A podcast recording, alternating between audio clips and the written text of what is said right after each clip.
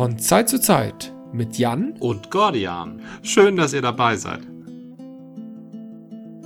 Na, das klappt ja. Ja, so sind wir. Ein eingespieltes Team.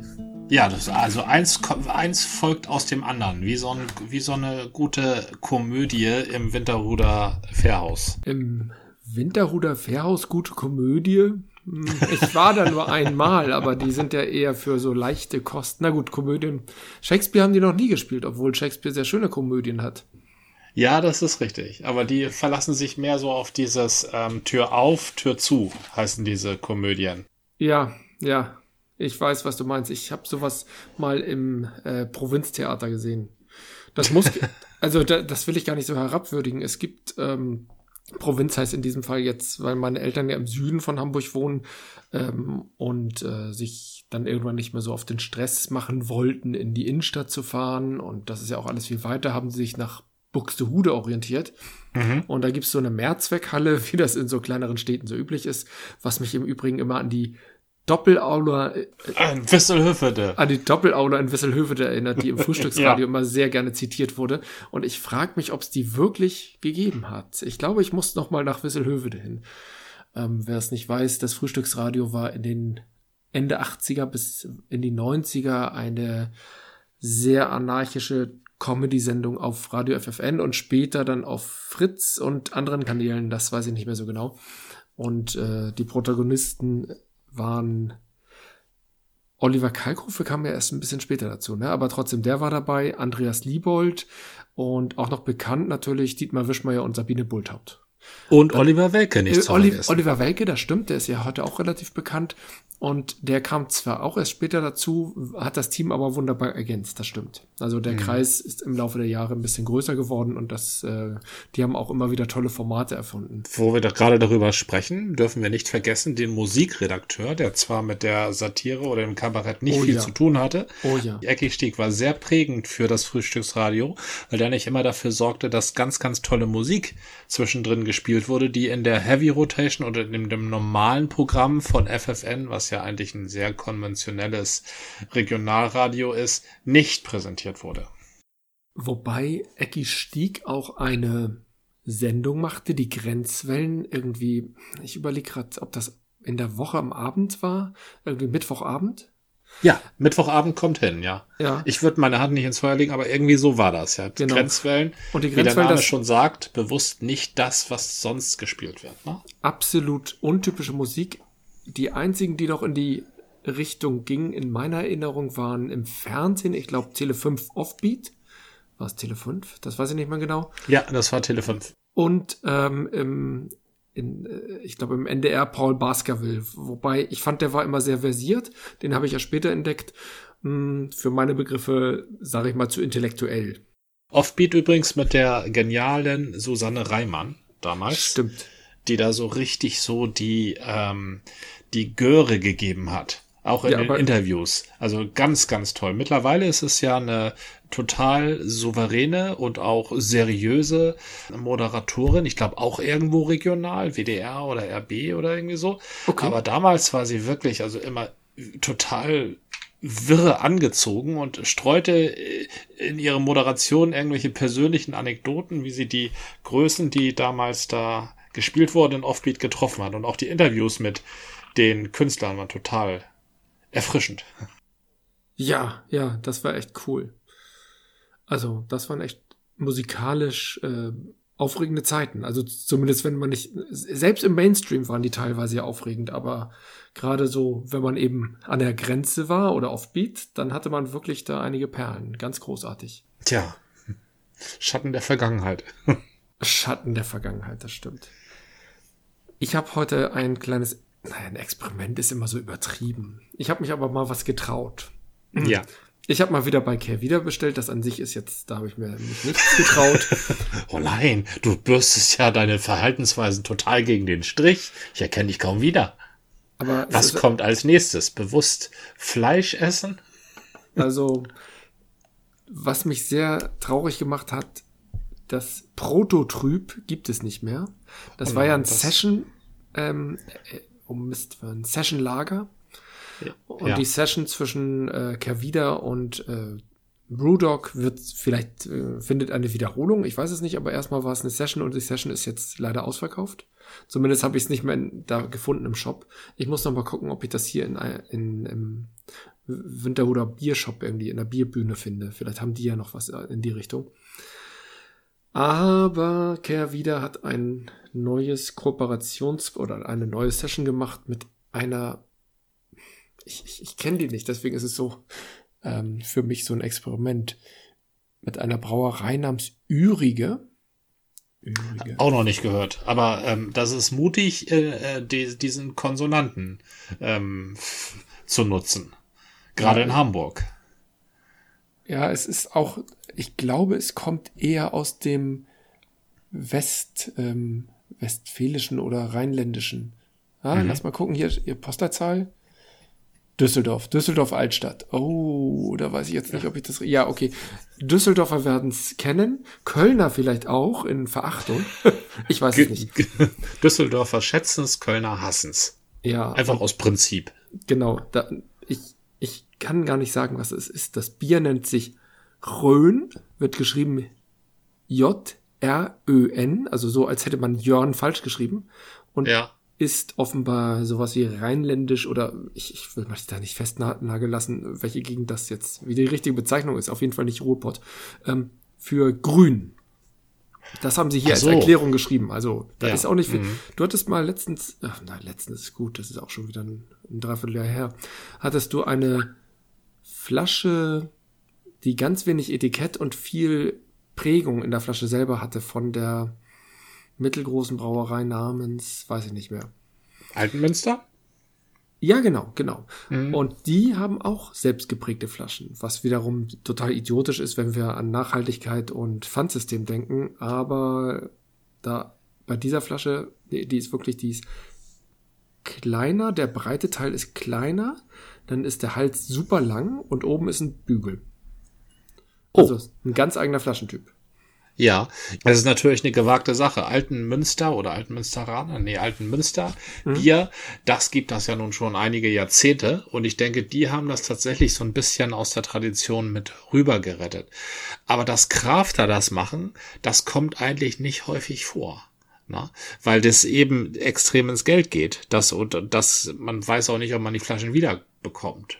Na? Ja, ich weiß aber nicht, ob ähm wie heißt die nochmal, Ürigen Crafter ist. Vielleicht hat sich Kerr wieder als Crafter oder als Kreativbier Conceptioner, ähm, ja, eine Traditionsbrauerei aus dem Rheinländischen oder bewusst aus Düsseldorf, Altbier.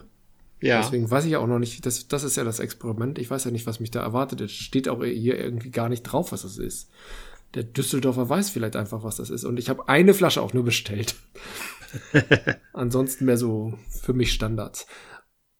Vielleicht ist in Düsseldorf und Umgebung äh, Ürige oder wie auch immer das heißt, ähm, völlig eine Tradition, die es schon 100 Jahre gibt. Wir wissen es nicht. Dann wird es so. wieder passen. Deswegen. Dann, dann wird das natürlich passen, ja. Ja, deswegen nicht in der Kervida-Flasche, sondern in einer Traditionsflasche von Ürige. Ich, ich tue mich über, das klingt für mich so schweizerdeutsch. Ürige. Ja, das Heu, hat, oder ja, Heurige in Österreich, aber das hat wahrscheinlich überhaupt nichts damit zu tun. Ja, das ist höchstwahrscheinlich, dass das wenig miteinander zu tun hat. Das mhm. ist richtig. Wer übrigens auch eine ulkige Flasche hat, auch kein Crafter, aber durchaus eine Kreativbrauerei inzwischen, ist ja Wälde. Wälde hattest du öfter mal erwähnt. Was haben die denn für eine Flasche?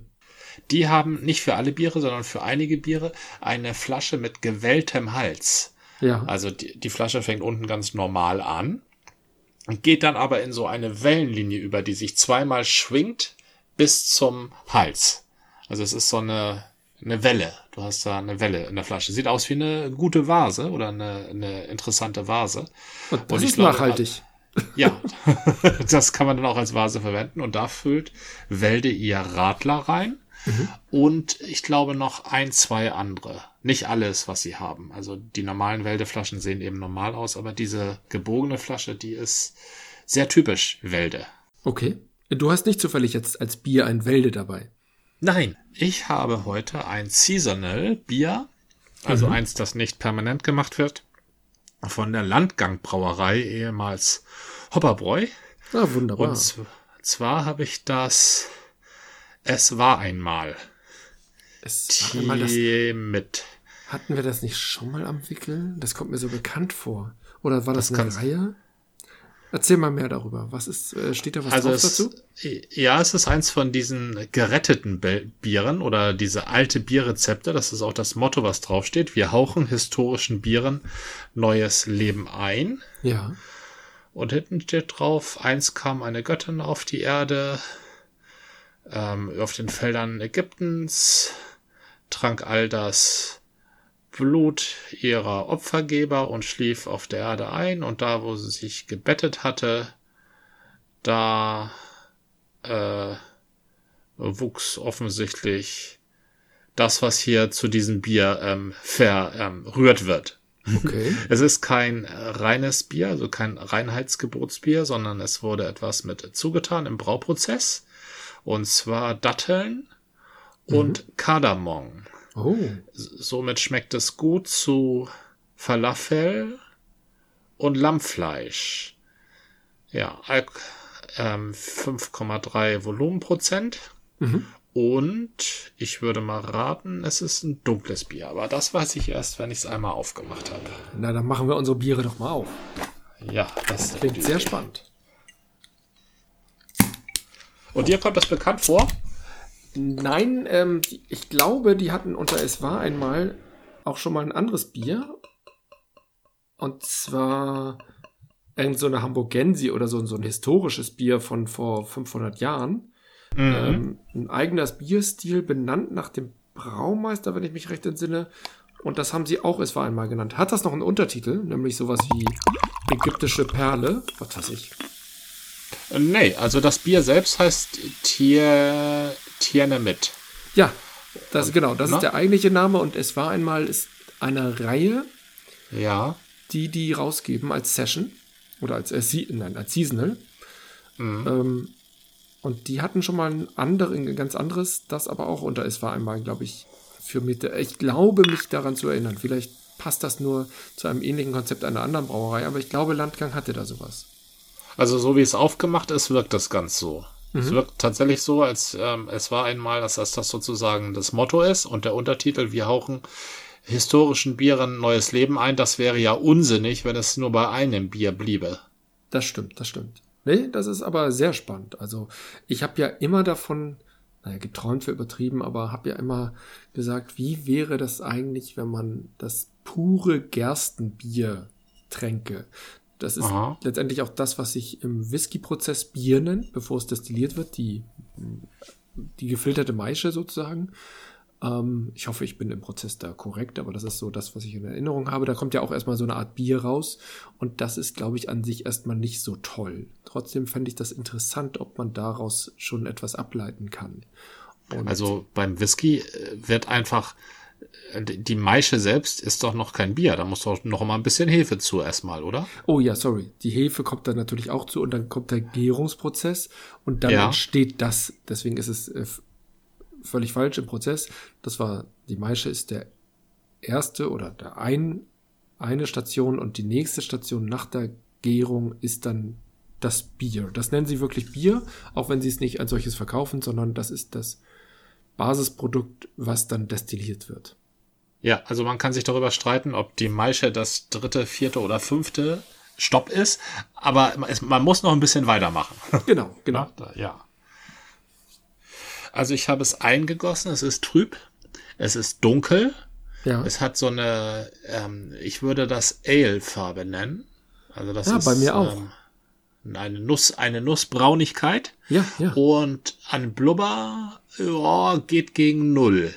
Also es kann wohl sein, dass, also wenn es ein historisches Bier ist, dann wird es nicht noch mal, ähm, wie man es mit den modernen Bieren macht, äh, mit, mit Kohlensäure versetzt, mhm. extra. Also die Hefe selbst, die erzeugt zwar auch Blubber, aber schafft nicht den Blubber, den wir unseren Trinkgewohnheiten, den unsere Trinkgewohnheiten fordern. Ähm, und wenn das jetzt richtig historisch ist, also da ist die Historizität schon mal gegeben. Fast null Blubber.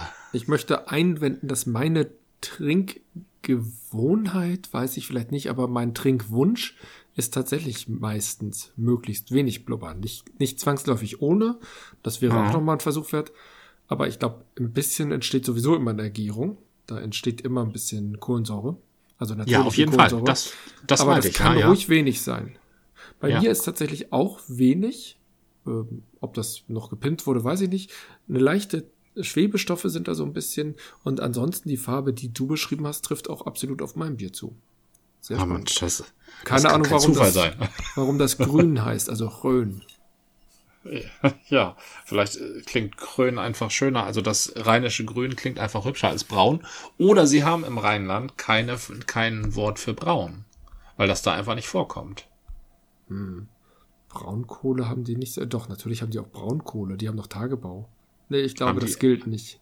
Ja, nee, da, okay. Rheinland oder überhaupt Nordrhein-Westfalen, da gibt's doch diese großen Tagebaugebiete. Ach so, okay. Ja, das war ja, ich habe ja nur geraten. Wo ich, Dörfer geopfert werden einer veralteten Technik, einer veralteten Energieform. Ja.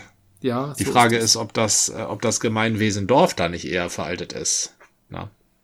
Mhm, und dann wird das einfach mal weggebuddelt. Ich weiß auch, nee, das, das Gemeinwesen Dorf wird das nicht immer mal wieder beschworen und wiederentdeckt? Nee, es wird da nicht immer gesagt, auf, auf den Dörfern, da leben sowieso nur die Zurückgebliebenen. Ja, so, es gibt solche Dörfer und es gibt aber auch progressive Dörfer. Also so Dörfer als Fluchtdörfer, sage ich mal, wenn die Leute zurück aufs Land wollen. Raus aus und, und dann fangen sie da an, progressiv zu sein.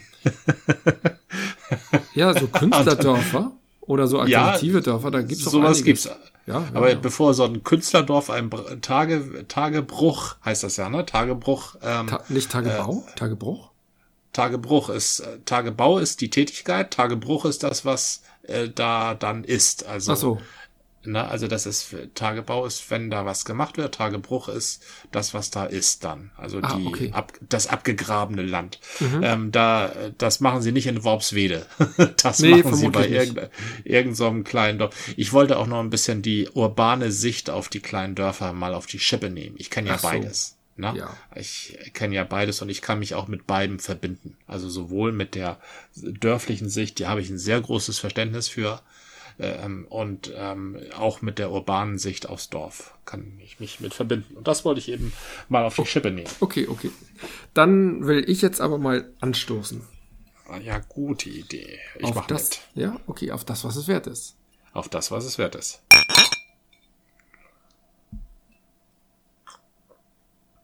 Hm.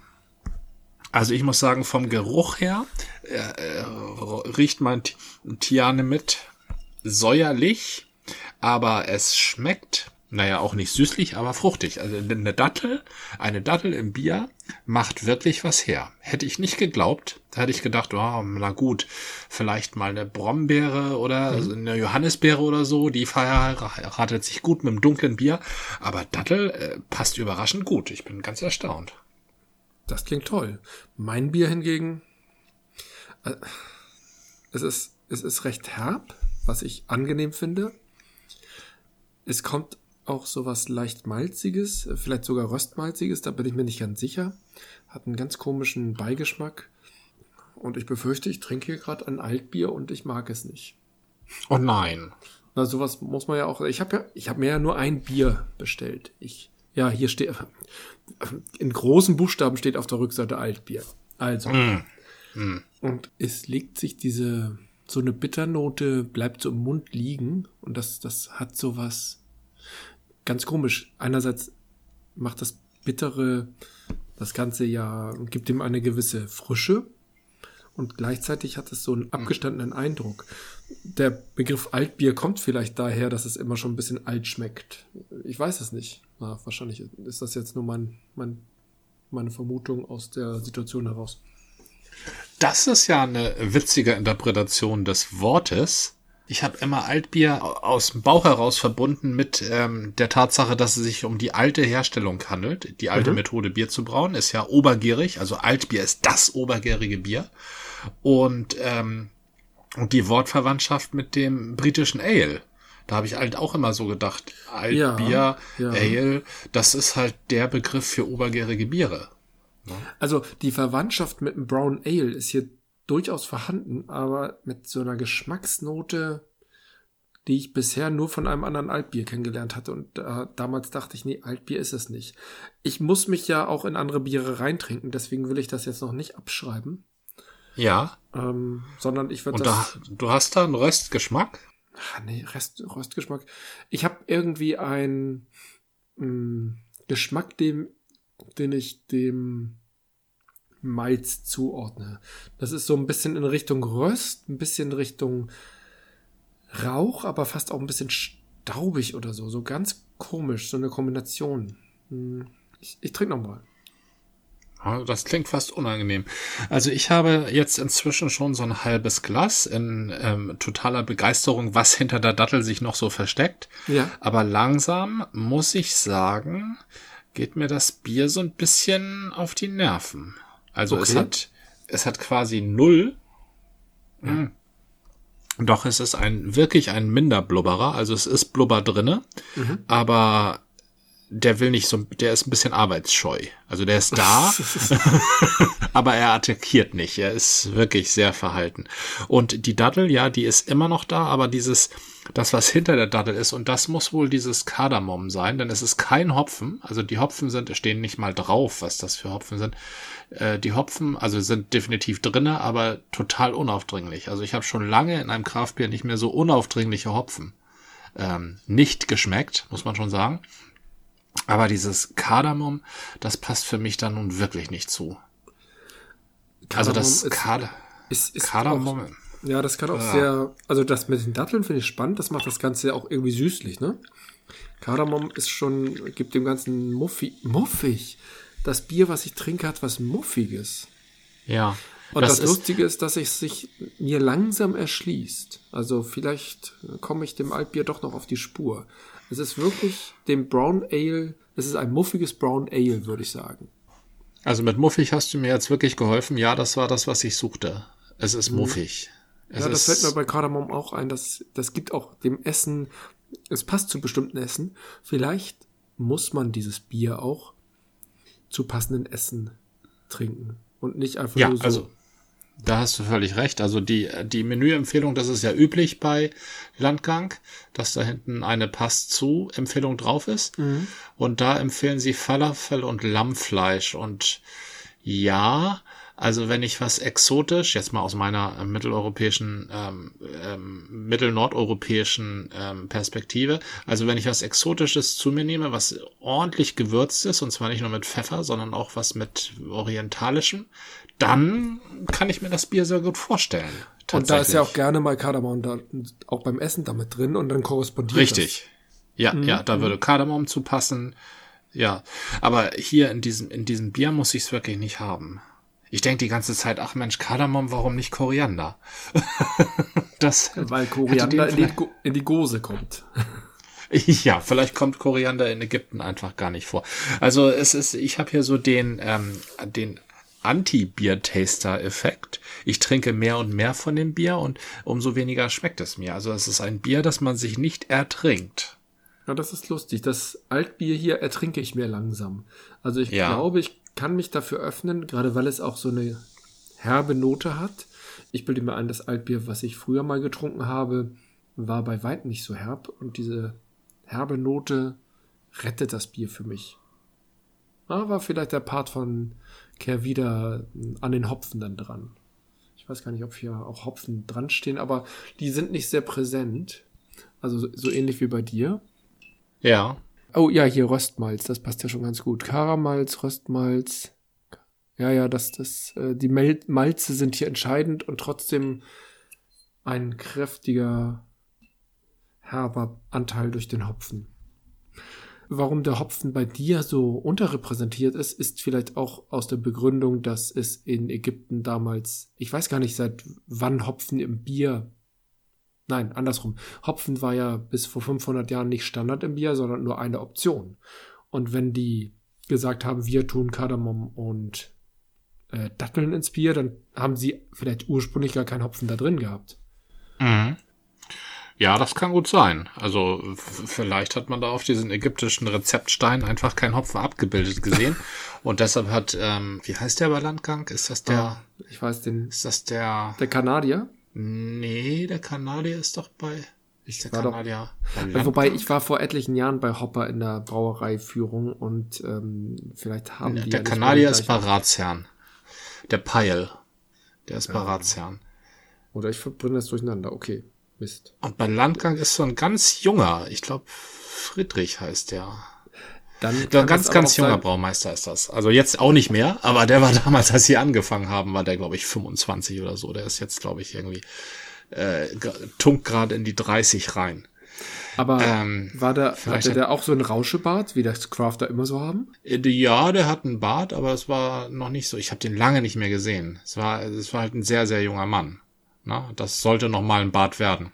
Ach so, nee, nee, da hat, hatte ich einen anderen, der uns äh, durch die Brauerei geführt hat. Ich war doch ach, vor fünf Jahren oder so. Nee, ist noch länger her. Also Landgang hieß damals, glaube ich, auch noch Hopper. Ja. Und da hatte ich mal eine Brauereiführung und das war ähm, sehr spannend. Doch, doch, ich bin mir auch sicher, es war Landgang, denn es war neben Andronaco in Altona, äh, beziehungsweise äh. Ja, da ist Landgang. Mhm, ja, auch ja. heute noch. Ja, ja, ja. Vielleicht hatten die nicht nur den einen Braumeister, sondern der hatte auch noch helfende Braumeister, die auch mitgebraut haben. Mhm. Ich bilde mir ein, der kam aus Kanada, aber ich bin mir nicht mehr sicher. Egal. Der war auf jeden Fall. Wird Zeit, dass wir, dass wir mal wieder ein paar aufsuchen, ne? Also auf meiner Liste steht eigentlich immer noch, das ist nicht mehr in Winterhude, aber Alsterdorf, die Brauerei, die uns am nächsten ist. Äh, Circle 8.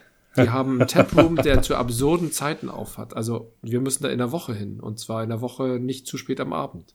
Das ist, das sind Hobbybrauer. Oder ja. Ich weiß es nicht genau, aber irgendwie wirken die für mich semi-professionell. Einfach weil die sagen, ja, wir haben dann so nachmittags zwischen 14 und 18 Uhr auf äh, in der Woche. so, oh, ja. Ja. Ja, Toll. was sollen wir denn damit machen? Aber ich hatte die ja damals auf der Biermesse kennengelernt oder auf der, nee, auf den, so einem Craft Market. Und die hatten ganz ordentliche Sachen. Die hatten, was ich damals ein bisschen doof fand, das Stout zu sehr mit Kohlensäure versetzt, aber. Das, na, das darf nicht, da, da bin ich total mit dir d'accord. Stout darf nicht zu sehr mit Kohlensäure. Das tut dem nicht gut. Ja, ich das verstehe ja, dass nicht jedes Stout mit Stickstoff gemacht wird, wie das jetzt bei Guinness auch nur aus dem Fass so üblich ist. Oder, oder mit der Spezialdose. Aber bei der Kohlensäure muss man sich da zurückhalten, weil das Stout eigentlich eher so ein ruhiges, in sich ruhendes Bier ist. Mhm. Ich habe ein anderes Thema, was mir aus, ich kann das gar nicht erklären. Ich hatte vor, ach, das ist schon 20 Jahre her. Erinnerst, nee, oder sogar noch länger, erinnerst du dich an die große Hype-Zeit? Ähm, da gab es verschiedene Ideen, was so aufkam und eine große Idee, Innovation war der Cargo-Lifter. Oh ja, ich erinnere mich sehr gut an den Cargo-Lifter. Das war der, ein, ein Transportzeppelin, der an schwer oder der große Lasten zu schwer erreichbaren Stellen auf relativ ökologische Art und Weise transportieren hätte können sollen. Ja, der Cargolifter, also ich in der Cargolifter-Periode äh, zur äh, frühen Konzeptzeit bis zum endgültigen Scheitern des Pro Projektes war ich ja als auf Studentenjobbasis in einer sehr, sehr großen Spedition beschäftigt. Ja. Und da wurde permanent der Cargolifter ähm, ähm, eingebracht. Also es wurden Cargolifter-Poster aufgehängt und dann gab es mal einen Cargolifter-Lehrgang und dann gab es mal ein Cargolifter-Modell, wo man das so sehen konnte und dann gab es mhm. Cargolifter-Projektzielfilme und äh, das, der war so, die ganze Zeit schwebte der Cargolifter so mit, ja. Aber das ist abgefahren. Es gibt ja hm, gerade in der Softwareentwicklung, manchmal auch bei anderen Produkten gibt es den Begriff, äh, wie heißt das, der Vaporware. Also es wird großartig eine, ein Spiel oder eine Software angekündigt und dann wird äh, das so verzögert und gesagt, ah, wir sind noch nicht so weit, wir machen das noch ein bisschen besser.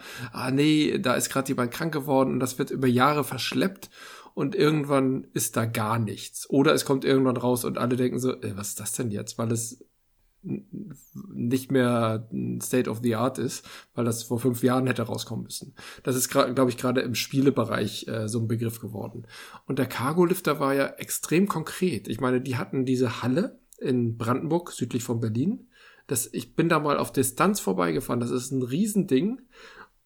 Und tatsächlich, ich, ich würde gerne mal in, die, in diese Halle und da ist ja jetzt irgendwie ein Schwimmbad drin, Tropic Island oder keine Ahnung, wie das heißt das ist mal so ein Ausflugsziel. Also man hat ja so Urlaubsziele, die man gerne besucht, sei es nah irgendwie, ich möchte mal wieder an die Nordsee oder Ostsee oder in den Harz, was wir auch immer gerne mal tun. Aber das ist so ein Ziel, so eher Marke Freizeitpark. Ich möchte mal, ich, ich war da noch nie oder war da schon lange nicht mehr. Wann war ich das letzte Mal in einem Freizeitpark? Wobei jetzt mit Kind ist das demnächst, äh, könnte das schon was werden. Das wird ganz spannend. Ich glaube, wir hatten das auch schon mal hier im Wickel. Aber dieses Freizeitbad in einer gigantischen Halle. Das soll nach allem, was ich gehört habe, sehr beeindruckend sein. Einfach weil die Ausmaße dieser Halle so absurd sind. Und das Freizeitbad nimmt auch nur einen Teil dieser Halle ein. Das wäre viel zu groß, die ganze Halle zu nutzen. Ich habe aber auch gehört, dass das Publikum, na, da gab es verschiedene ich glaube, ich darf mir keine großen Hoffnungen machen, weil da kann ja jeder hinkommen. also, das ist ja nicht irgendwie beschränkt. Und da kommen äh, Leute hin, die mir sympathisch sind und Leute hin, die mir nicht sympathisch sind und damit muss ich klarkommen. Das ist das Einzige, was mich ein bisschen davor vielleicht abschreckt. Das ist also bis auf elitäre Tennisclubs oder irgendwelche Rooftop-Bars in Hongkong oder New York eigentlich auf der gesamten Welt der Fall. Oh, ich war das, ja mal in ähm, einer Rooftop-Bar in New York. Also in Hongkong noch nicht, da will ich auch nicht mehr hin. Aber in New York, äh, da, da, das war ja eigentlich nur ein, unser Hotel, was wir hatten und was wir nicht wussten. Hm, wir hatten tatsächlich ein günstiges Hotel, ein sehr kleines Zimmer, was aber wirklich sehr effizient gebaut war. Also insofern war das Kleine nicht schlimm. Und wir wollten da ja auch nicht leben. Wir wollten ja nur irgendwie eine, einen Ausgangspunkt für ein paar Tage in New York haben, um da uns die Stadt ein bisschen zu erschließen, also nur Manhattan und das war schon zu viel. Und als wir ankamen, habe ich wahrscheinlich schon mal erzählt, kamen wir da an und wollten einchecken und dachten, wieso hat unser Hotel eine Schlange?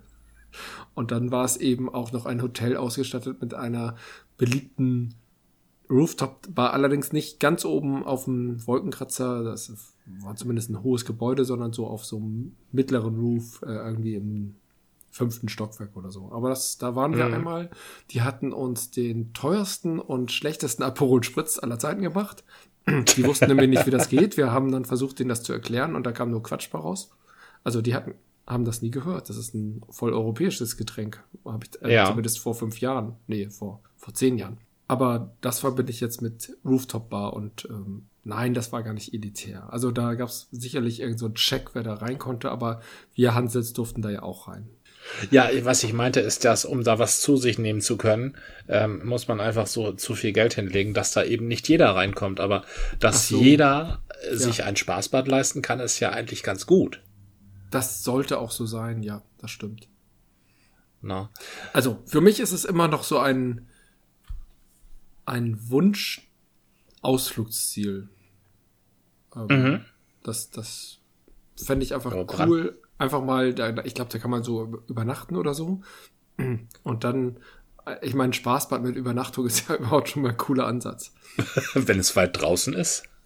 Ja, ja, das ist, glaube ich, ziemlich in der Einöde. Ja, Brandenburg ist ja nicht zu weit weg. Das lässt sich ja machen. Da kann man mit dem Zug hinfahren. Also, mhm. ja, genau. Tatsächlich in der Zeit äh, und auch heute gibt es doch immer wieder Ideen und Projekte, wo ich denke, ah, ist das nicht wieder so ein Rohrkrepierer? Also bei den selbstfahrenden Autos glaube ich ja, ja, das klappt irgendwie irgendwann. Da sind jetzt echte Pilotprojekte. Ich weiß noch nicht, wo der Business Case ist. Also klar, ein Fahrer einsparen ist gut und mittelfristig ist es ja auch eigentlich cool, wenn die Autos selber fahren und nicht die doofen Menschen am Steuer sitzen und ständig Unfälle bauen, weil sie wieder müde sind oder aufgekratzt oder aggressiv oder sonst was. Das ist eigentlich eine gute Vision. Aber bei mir hört es dann ja schon auf, wenn ich höre Flugtaxi. Da denke ich, was bitteschön ist der massentaugliche Use Case für Flugtaxis? Ja, von München Hauptbahnhof bis München Flughafen noch schneller zu kommen, ist vielleicht so eine Option, aber ähm, weiß nicht, äh, glaubst du, dass Flugtaxis irgendeinen Sinn ergeben? Nee. Also ich glaube, dass privat, nein, nein, tatsächlich nicht. Also als Taxi nicht. Ich glaube, dass privater Helikopterverkehr mit so Leichthelikoptern, mit Girokoptern, dass das einen Sinn ergibt. Aber das gibt's doch schon. Ja, das gibt's schon, aber wenn man das ein bisschen ausweiten würde mit entsprechenden Parkplätzen, Auftankmöglichkeiten, Wartungsmöglichkeiten, also mit irgendeiner Form von Struktur, kann man ja alles auf Hausdächern machen. Das mhm. ist ja, also Girocopter-Verkehr ist ja etwas, wo man tatsächlich nicht viel mehr ähm, ähm hinzubauen muss auf der Straße, ne? sondern das kann, da kann man Flächen für nutzen, die eben für Autos oder normale Fußgänger nicht nutzbar sind. Ja, ja. So dass man überall Girocopter-Parkplätze hätte. Und so ein Girocopter, der kann dich eben sehr schnell transportieren, ähm, sehr gerade, also ohne irgendwelche Umwege. Und ohne ähm, Stau. Und und ohne Stau. Mhm. Und ähm, du gefährdest nicht so sehr andere Leute, weil du nicht in zwei Tonnen Stahl unterwegs bist auf der Erde, mhm. sondern halt in ein paar Kilo Stahl in der Luft, also gefährdest höchstens dich selbst. Und du könntest dir sicherlich also einiges an Autofahrten, also in, in Privat, wie heißt das, Privatverkehr? Äh, Individualverkehr. Individualverkehr könntest du dir sparen, wenn du ein schönes Girocopter-System hättest. Und das, das Leben wäre auch spannender. Aber was Flugtaxis sollen, das habe ich tatsächlich noch nicht kapiert. Also ich sehe Zeitersparnis, sehe ich ein. Zeitersparnis ist ein wesentliches Asset in der heutigen Welt. Aber warum man dafür fliegen muss, das weiß ich nicht. Ich glaube, die beste Zeitersparnis hat uns ja dann doch die Corona-Pandemie, also eigentlich hatten wir sie schon vorher, die Möglichkeit, aber alle haben immer gesagt, nee, das geht nicht. Und plötzlich mussten wir digital miteinander uns vernetzen und konnten uns nicht mehr begegnen. Und plötzlich merkten alle, ach, reicht doch. Ich muss die Leute gar nicht mehr sehen und insbesondere nicht riechen und hören. Äh, doch, hören doch noch. Sehen und, äh, genau. Sehen und hören geht und reicht auch völlig aus. Riechen muss man sie nicht und die beengten Räumlichkeiten oder auch luxuriösen Räumlichkeiten, die man dann irgendwie vorfindet, am besten ist doch immer noch zu Hause. Eine Ich-Erfahrung, die äh, besser ist, also meiner Ansicht nach wertvoller als eine Internet-Ich-Erfahrung. Eine simulierte Ich-Erfahrung äh, und das andere eine reale. Und das Reale ist, glaube ich, das, wofür wir. Du magst das Wort konzipiert nicht? Äh, Doch, ich, ich mag das. Konzipiert, dann, ich, ich sag nur, wir Menschen wurden nicht, also ich, ich sag nur, also ich konzipiere gerne ähm, irgendwelche Systeme, irgendwelche Projekte oder sonst was oder Software. Mhm. Da konzipiere ich ganz viel, aber ich glaube nicht, dass der Mensch für etwas konzipiert ist, weil wer soll uns denn konzipiert haben? Also es gibt ähm, mein, mein Verständnis der Evolutionstheorie stehen sich die Darwinsche und die Lamarck'sche gegenüber. Und oh, die Lamarck'sche ist ja ja, die Lamarck'sche ist der Frosch möchte hochspringen und deshalb trainiert er so lange, bis er es schafft, hoch zu springen. Und mhm. wenn der das äh, geschafft hat, wenn er sich entsprechend trainiert hat und äh, ein, äh, ein Weibchen findet und deren Eier beleicht, dann können seine Kinder entsprechend auch hochspringen, weil er sich das antrainiert hat. Das ist die Lamarck'sche Evolution. Die also Fröschin darf aber auch hochspringen, ne? Nee, die Fröschin, die wird hier total ignoriert. okay, okay. Also geht's, geht's, ja. Okay, ist aus einer anderen Zeit, verstehe schon. Na, die, nein, die Fröschin ist, die ist ja Darwin. Darwin sagt ja, der eine Frosch kann hochspringen und der andere Frosch kann auch hochspringen, also können die Kinder vermutlich hochspringen. Und wenn in der Natur ein Bedarf für hochspringende Frösche besteht oder auf hochspringende Frösche irgendeinen evolutionären Vorteil haben, Nein, immer nur ein Bedarf. Da kann man immer nur eins sagen. Entschuldigung. mehrere Bedarfe. okay, es bestehen mehrere Bedarfe an Hochspringen und lautquakenden Fröschen. Und ein hochspringender Frosch begattet eine lautquakende Fröschin. Und deren Nachkommen, die haben äh, jetzt einen Vorteil. Dann ist das nicht die eigene Entscheidung der Tiere, sondern es ist eine ähm, Zufall. Es ist die Arbeit der Natur. Ja, es ist, es ist Zufall, Zufall, aber es ist also, von außen. Also, genau wie ich Darwin verstehe, jedes Tier probiert irgendeinen Quatsch aus und ähm, der eine Quatsch ist vorteilhaft und deswegen wird das Tier begünstigt in der nächsten Generation. Und Lamarck ja, probiert eben nicht aus. Also Lamarck sagt, das Tier, das Tier macht das selber. Äh, okay, nein, bei, bei Darwin ist es so, die machen das einfach zufällig, weil sie gerade nicht wissen, was sie tun sollen. Nee, weil sie so geboren wurden. Ach so, okay. Na? Und Lamarck also sagt, haben die ich, ich mache das in meinem Leben, ich präge etwas oder ich, ich präge ja. etwas bei mir aus und diese Fähigkeit ja. gibt mir einen Vorteil, den ich der nächsten Generation übergebe. Wer, wer ist dieser Lamarck? Von dem habe ich nie was gehört. Das war auch so ein Theoretiker. Also der hat. Ähm, Zur Zeit Darwins das war so oder der, später? Ja, zur Zeit Darwins. Das war mhm. so der Edison, das war Darwins Edison. Nee, Darwins Tesla. Unerfolgreicher. Ach so. Nein, äh, weil äh, er hatte ja nicht recht. Lamarck so. hat dann nachher auch mit, sein, mit seinen Fröschen, der wollte irgendwie beweisen, dass Frösche äh, aus irgendeinem Grund irgendwelche Färbungen annehmen. Ne? Wenn sie in einer dunklen Umgebung gehalten werden, dann färben sie sich selber dunkel. Und das mhm. hat er beweisen wollen, indem er seinen Fröschen dann Tinte injiziert hat. So, Aha. dass das, das klingt gefaked. Hat er gesagt, ja, das war extrem gefaked, ja. Also das, ähm, das das hat sich nachher auch nicht durchgesetzt. Das, deshalb sage ich aber, ähm, wir sind konzipiert. Wir sind halt von der Natur ähm, konzipiert. Du würdest vielleicht eher sagen, durch die Natur. Und zwar nee. nicht konzipiert, sondern genau, nicht konzipiert. an der Natur entwickelt oder so. Na, ja, aber ja. Entwickelt klingt, äh, konzipiert klingt nach Konzept, als hätte irgendjemand ein mhm. Konzept entwickelt. Und ich glaube, mhm. wir entwickeln uns einfach und deswegen braucht das auch so verdammt lang. Wir entwickeln uns aber tatsächlich nicht nur über die Generationen, sondern auch zwischen den Generationen. Das heißt, ich als ein Lebewesen kann mir einen Vorteil erarbeiten. Deswegen ist das gar nicht so schlecht, was Lamarck sagt. Ähm, ob ich das jetzt will, höher springen oder sonst was, ähm, oder wie ich dazu komme, das muss man nochmal analysieren. Aber ich glaube, dieses Übermitteln von Fähigkeiten nicht nur über die Gene, sondern eben auch durch Lernen und weiter, weiter lehren, sollte man nicht unterschätzen. Da steckt mehr drin nee, als. Das, was? Ja, das, das, du hast recht, da steckt eine Menge drin, was uns jetzt hier möglich ist, weil wir halt eben keine Frösche mehr sind. Genau. Aber ich glaube, das geht auch schon bei Fröschen. Ja. Frosch 1 sagt, äh, ich kann voll hoch springen. Dann sagen die anderen drei Frösche so, äh, können wir auch übrigens auch Fröschinnen. Ähm, sagen das auch, ey, das können wir auch so. Ja. Die, die Fröschinnen sind eigentlich die, die die eigentliche Arbeit haben beim. Ähm, ja, beim, ich weiß. Na, weil Fortpflanzung. Äh, die Männchen sind ja auch viel kleiner in der Froschwelt, ne? Mhm. Das, die, die Frösche sind ja richtig groß und die Männchen sind kleiner. Das ist bei vielen ähm, Spezies, glaube ich, der Fall.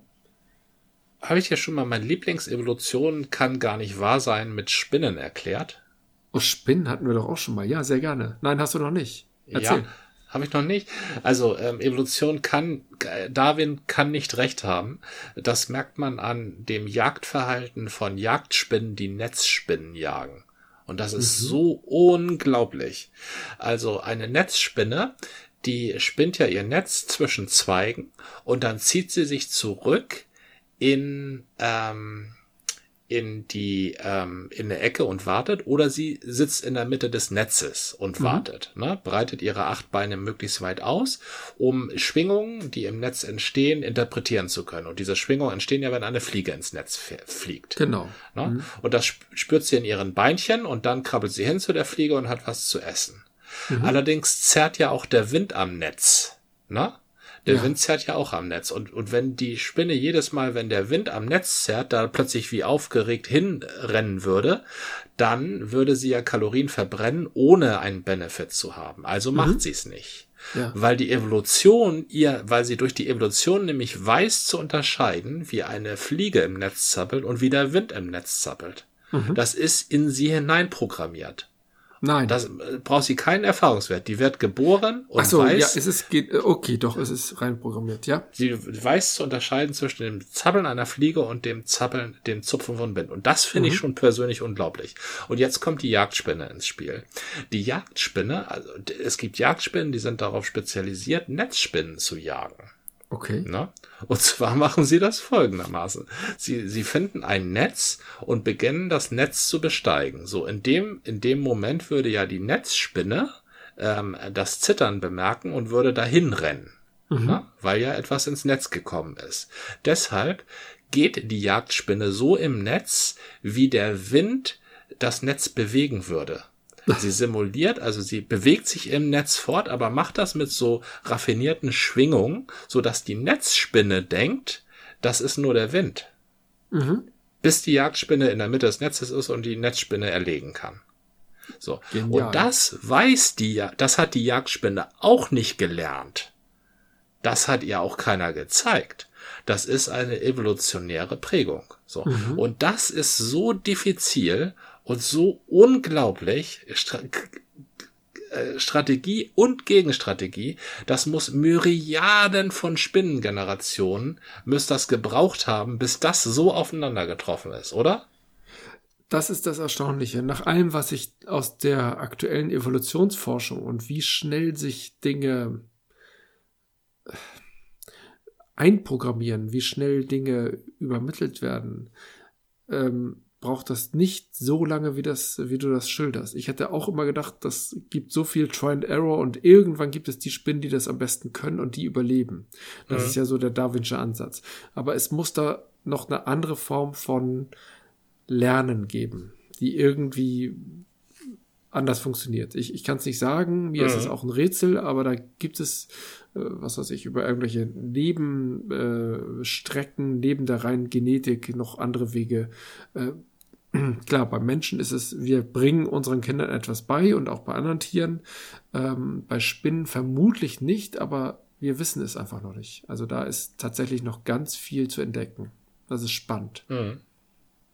Ja, also das halte ich dafür, dass, also für das, ähm, ja, das halte ich für einen extrem spannenden Hinweis. Also mhm. diese Spinnenjagdgeschichte. Eine unglaubliche, unglaubliche Laune der Natur.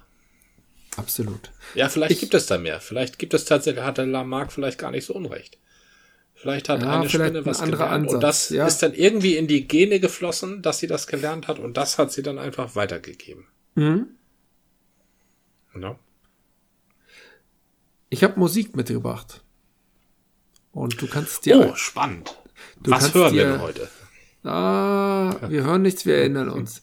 Und du kannst dich aber oh. ähm, entscheiden, du kannst dir was aussuchen. Ich habe entweder Fischer Z oder B-52s. Boah. Ah, das ist beides super. Na dann, ähm, dann ja, hebe ich mir Fischer das eine.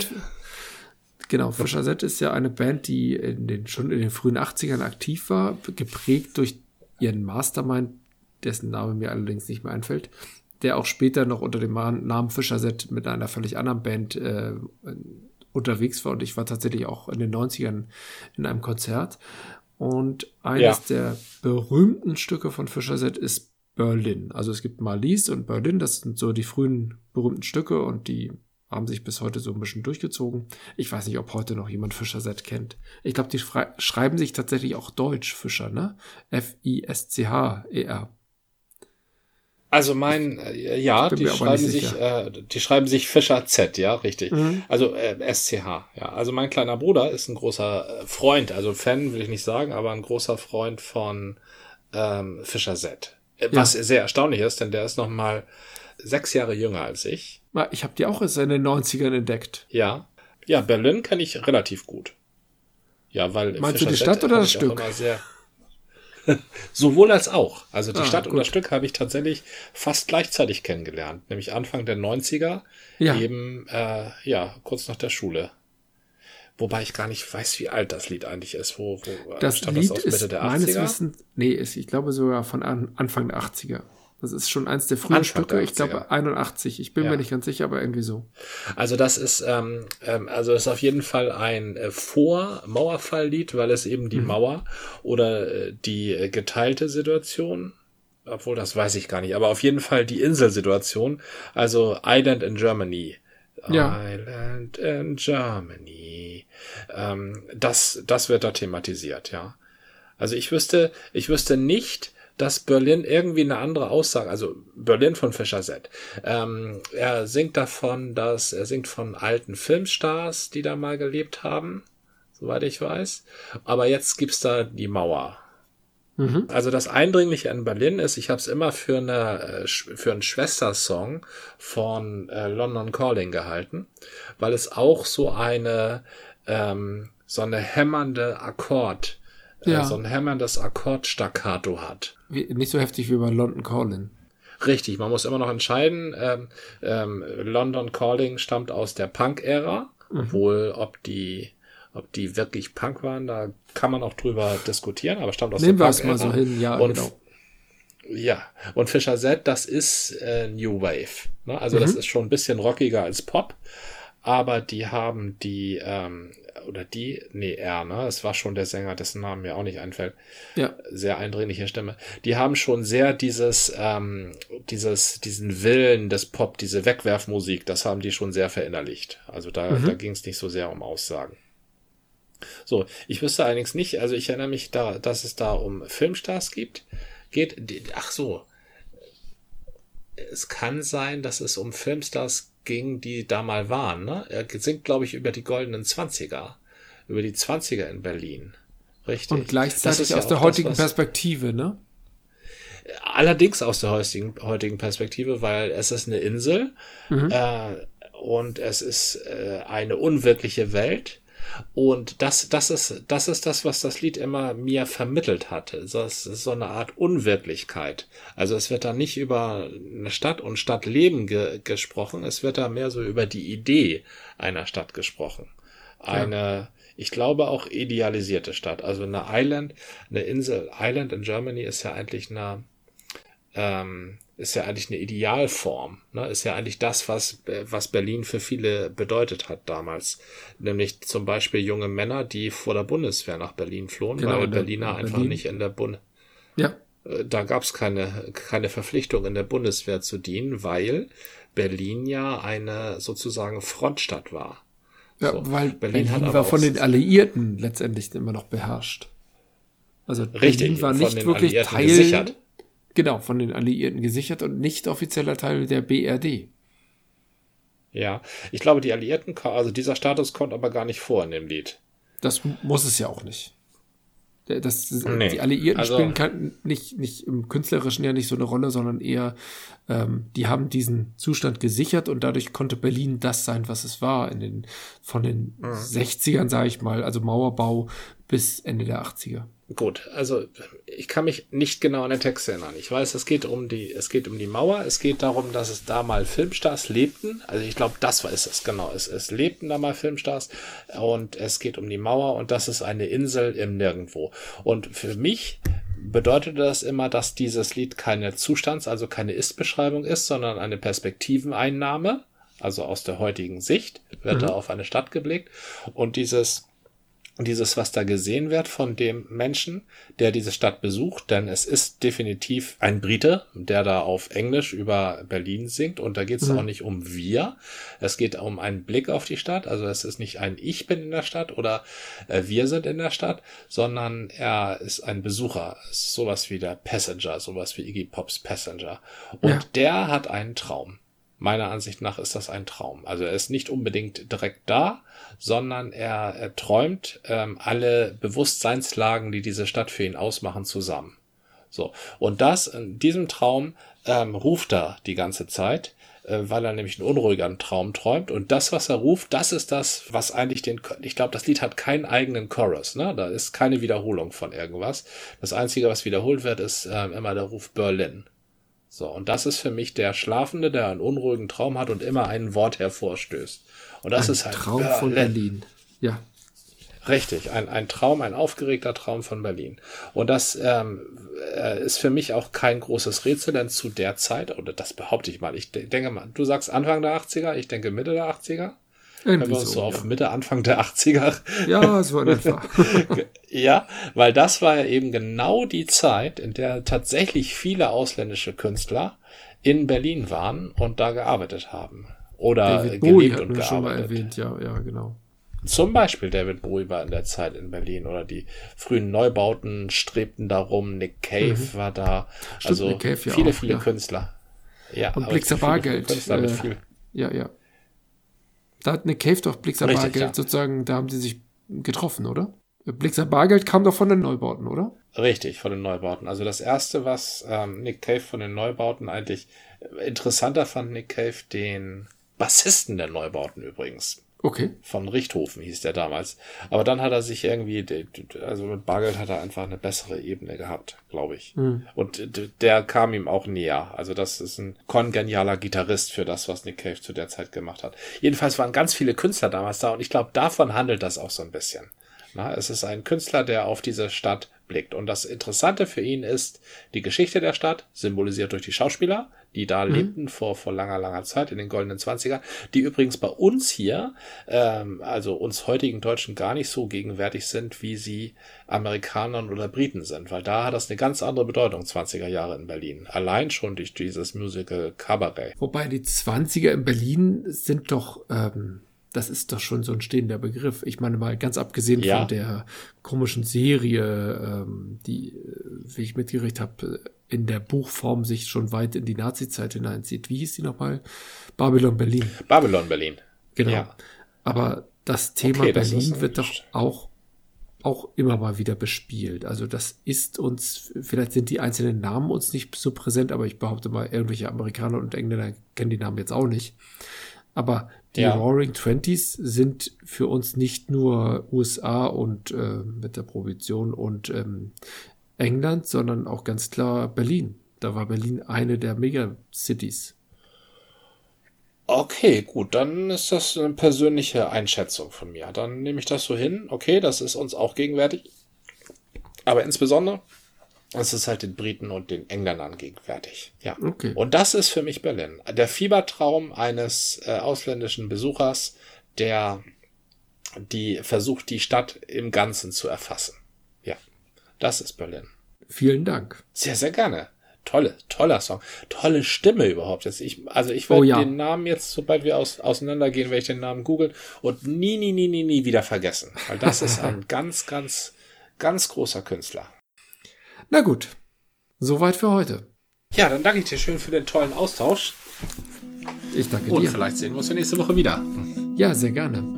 Das war eine Folge des Podcasts von Zeit zu Zeit mit Gordian und Jan. Bis zum nächsten Mal.